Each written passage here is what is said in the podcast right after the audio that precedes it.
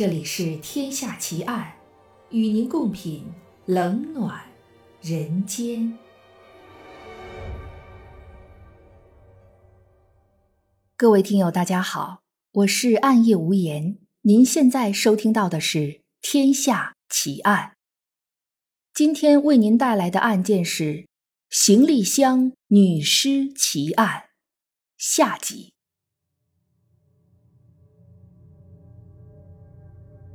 上一集说到，维尼认识了富翁和花花公子杰克，很快就成为了杰克的俘虏。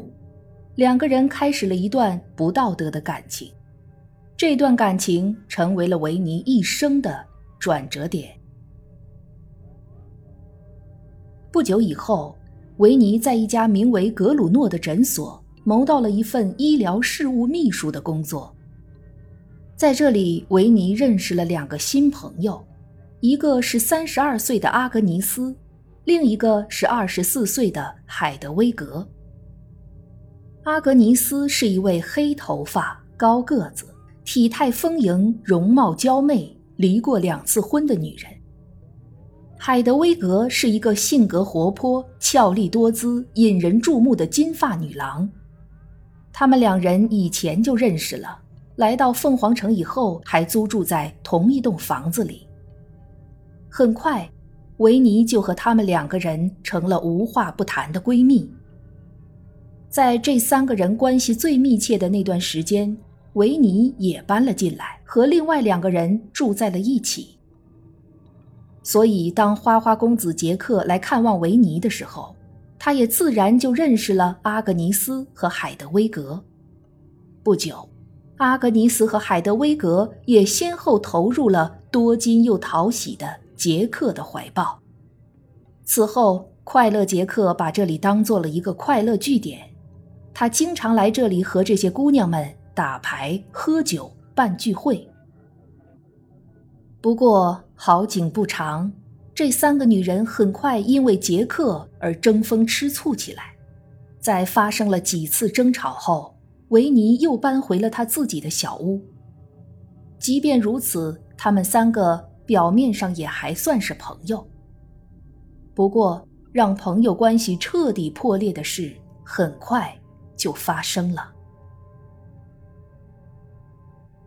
一九三一年十月十六日，星期五，维尼介绍了一位名叫露西尔·摩尔的新朋友给杰克。露西尔也是维尼在格鲁诺诊所的同事，她是一位年轻漂亮的女护士。这件事儿很快就被阿格尼斯和海德威格知道了。当天晚上，维尼到阿格尼斯和海德威格那里去打牌，晚上留宿在那里。三个人在谈话中忽然谈到了这件事儿，阿格尼斯和海德威格都对维尼又介绍美女给杰克表示不满。三个人吵了起来，这场因争风吃醋而鸡毛一地的争吵，最终演变成了你死我活的杀戮。根据被捕后维尼的交代，当时他走到厨房去放喝完牛奶的杯子，却发现海德威格拿着一把手枪，枪口正对着他的胸膛，在撕扯中。海德威格的手枪开了火，子弹打中了维尼的左手，而维尼则用刀刺中了海德威格的肩膀。随后，两人扭打在一起，争抢那支手枪。在争抢中，手枪三次走火，分别打中了海德威格的左上臂、左胸和左太阳穴。闻声赶来的阿格尼斯用熨衣板使劲打着维尼。被打得晕头转向、狼狈不堪的维尼端起刚抢来的枪，扣动了扳机。他记不清朝阿格尼斯到底开了几枪。几十分钟后，维尼回到了自己家门口，他发现醉醺醺的杰克在那里等他回家。他将发生的一切都告诉了杰克。被捕后，维尼交代说。自己当时想投案自首，可是杰克不同意。他说他能摆平这件事儿，一切都会没事儿的。他的计划是把两具尸体塞进箱子，然后扔到沙漠里去。维尼同意了。在离开现场的时候，他把手枪扔进了自己的小手包里。然而第二天下午，维尼见到杰克的时候，他失望的发现那个大木箱还在地上放着。杰克解释说，现在公路上经常有警察巡逻，所以带着两具尸体开车到沙漠去，实在很冒险。看着一声不吭的维尼。杰克又摆出了他的新计划，让维尼带着这个大箱子到洛杉矶去。他在那边有个心腹伙计叫威尔森，威尔森可以帮维尼把箱子扔到太平洋里去。这个计划对维尼很有吸引力，因为她的丈夫威廉·贾德就在洛杉矶，她的弟弟伯顿·麦肯尼也正在洛杉矶读大学，他在那里也可以得到他们的帮助。没有仔细考虑，维尼便同意了这个新计划。随后，杰克就去了火车站给他订票。当杰克回来的时候，他告诉维尼票已订好，并说等他到了洛杉矶，他的心腹伙计威尔森就会在车站等他。看到维尼相信了他的话，杰克就出门走了。等他再一次出现在维尼面前的时候，已经是三个月后，在法庭的证人席上了。杰克走后，维尼给货运公司打电话，让他们来拿行李箱，但来的人告诉维尼，箱子太重了，恐怕铁路不会同意托运这么重的东西。他们建议把大箱子里的东西分装到两个箱子里。不知所措的维尼给杰克打电话，让他来帮忙。但当他给所有杰克可能去的地方都打过电话后，还是没能找到他。没人知道杰克在哪儿，或者说没人愿意告诉他杰克在哪儿。万般无奈的维尼只好翻找出了自己的几个行李箱，然后用外科工具包里的刀子切下了海德威格的两条小腿。然后把海德威格分别塞进了两个行李箱里，原来的大木箱里只剩下姿势怪异的阿格尼斯，僵硬地待在箱底。在凤凰城联合车站的售票窗口，维尼顺利拿到了那张杰克给他订好的车票。托运完行李的维尼不想有任何耽搁。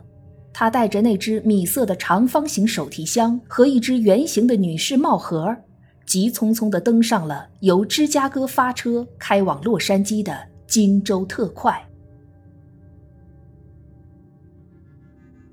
一九三一年十月十九日早晨七点三十分，这列金州特快准时抵达洛杉矶中央车站。维尼带着随身的手提箱和帽盒下了车。站在站台上，满怀希望地等待着杰克口中的心腹伙计威尔森先生前来接他。可是，直到到站的旅客们从站台上走光，只剩下他一个人的时候，威尔森先生还是踪影不见。无奈之下，维尼只好自己去取托运行李。在受到货运员亚瑟的怀疑，并被要求开箱检查后，维尼感到这事儿即将败露，于是逃离了行李领取处。紧接着，维尼把手提箱和圆帽盒就近扔在了车站的卫生间里。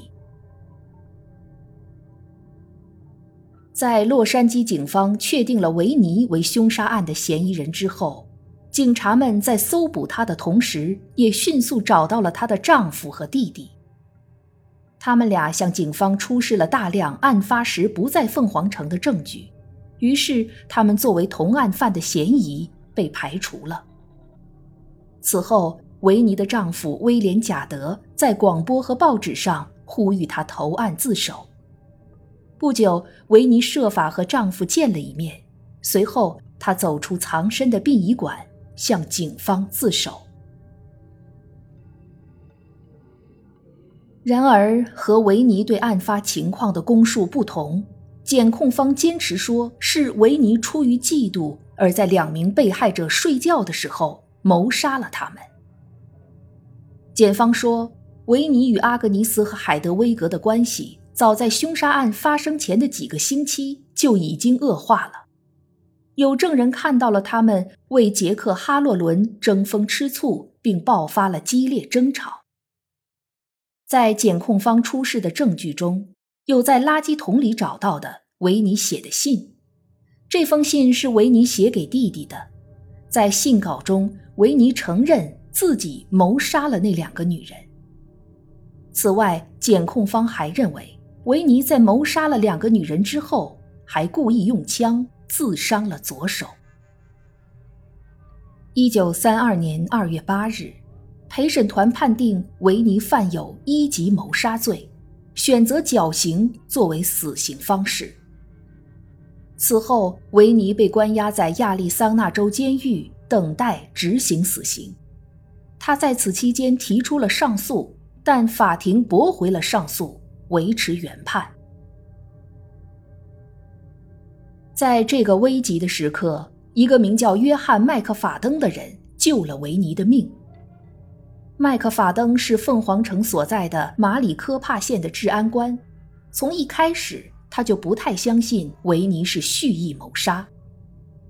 法院宣布维持原判后，麦克法登做了大量的工作，他多次找维尼谈话，还要求就维尼的精神状态召开新的听证会。维尼也为新听证会打起精神，重整旗鼓。并换了一个年轻聪明的新辩护律师。这场全美瞩目的新听证会长达十天，最后维尼被宣布患有精神疾病，他因此得以从绞刑架上逃脱，被送进位于凤凰城的亚利桑那州精神病院进行终生看护。一九七一年十二月二十二日。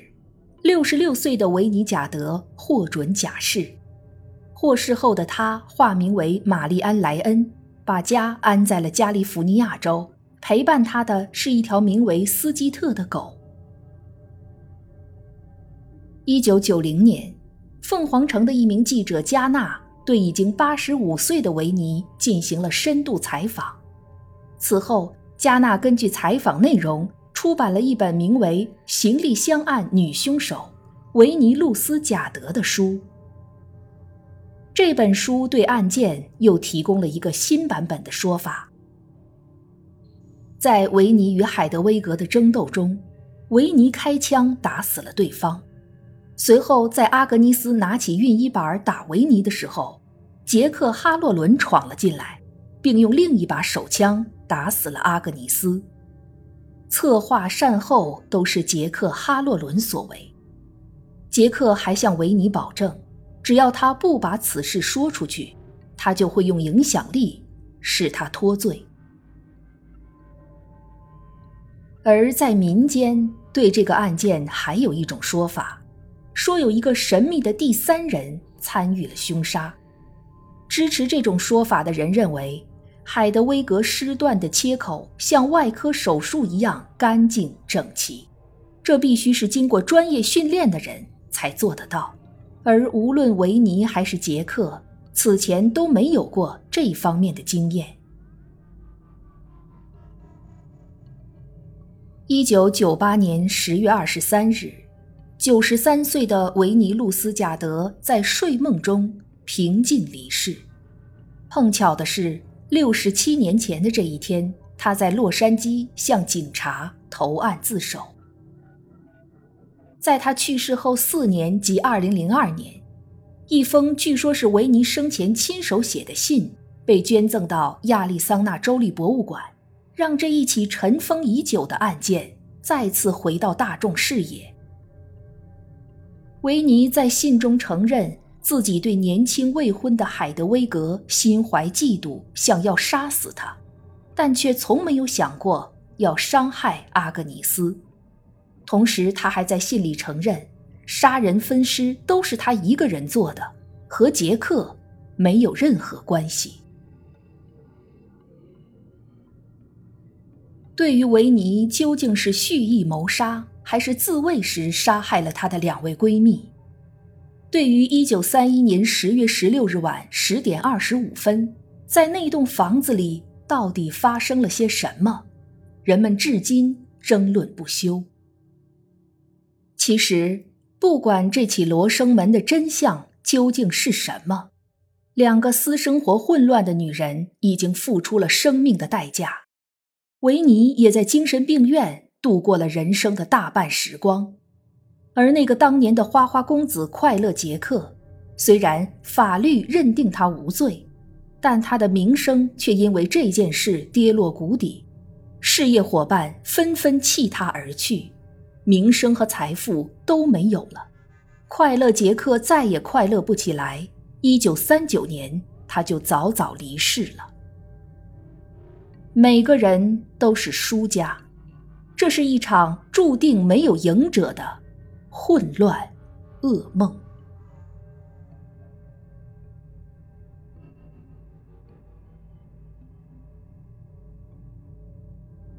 这一集的节目到这儿就结束了。如果你喜欢我的节目，请关注我或订阅我的专辑，谢谢。我是暗夜无言，让我们下一集再见。